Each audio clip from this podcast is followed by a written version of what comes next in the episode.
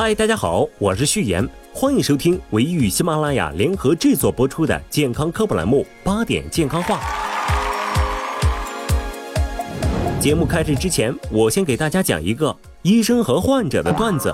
医生说：“你的手怎么了？”患者说：“给猫剪指甲，猫挠的。”医生再问：“为什么要给猫剪指甲？”患者说：“怕它挠我，我就给它剪剪指甲。”医生就崩溃了。那平时它挠你吗？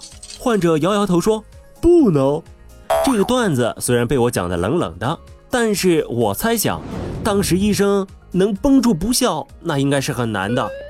哎，不知道大家有没有发现，我们在就医的时候，还是希望医生能对我们再温柔一点，多给我们点儿笑脸。我们唯一旗下有个全科医院，那里的医生大多是从三甲医院里出来的。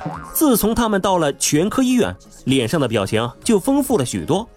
张金鹏医生在忙碌的工作之余，把全科医生欢乐多当成自己的口头禅。情绪是能感染的，如果医生很焦虑，病人就会更焦虑。我们需要给病人一些心理支持。最近换季，不少用户反映自己的呼吸困难。张金鹏的诊室有点热闹，而且他碰到了一个特殊的患者，这是一个焦虑的父亲，在跟医生交流的过程中，频繁地清着嗓子，时不时地咳嗽一下，还要吐一口痰。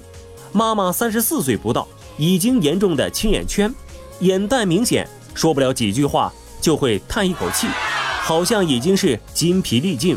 夫妻俩说着说着，眼睛都湿润了。而他们这次是来咨询孩子的精神问题。十岁的男孩子比同龄的孩子矮小、瘦弱，学习的时候精力不济，哈气连天。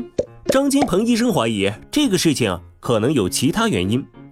根据父亲的描述，孩子平时睡觉时常有打呼噜。张医生做了一个鼻子的检查，检查结果不出所料，双侧鼻腔可见黄色鼻涕，咽后壁有很多淋巴滤泡。X 线片提示腺样体肥大，孩子的主要问题就是慢性鼻窦炎合并腺样体肥大。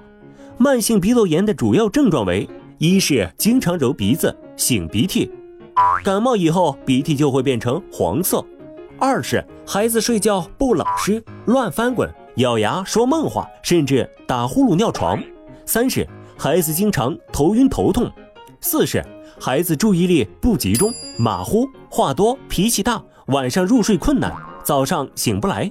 五是体力不好，汗多，经常说累，甚至低热或者胸闷。而腺样体肥大导致小孩晚上睡觉打呼噜、鼻塞，严重者出现缺氧、呼吸暂停，白天上课没精神，记忆力下降，学习成绩差，长期可导致智力生长发育迟缓。张金鹏医生之所以会想到这个问题。是因为发现父亲清嗓子、咳嗽、吐痰，本身就是鼻窦炎的表现。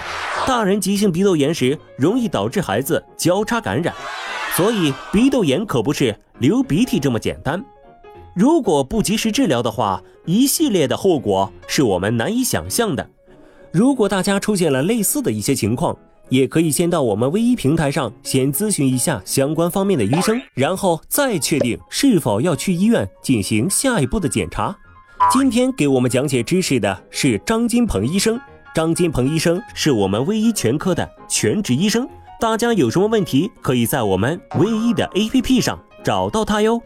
好啦，今天节目就到这里啦，感谢各位收听，我是旭言，我们下期节目再见喽。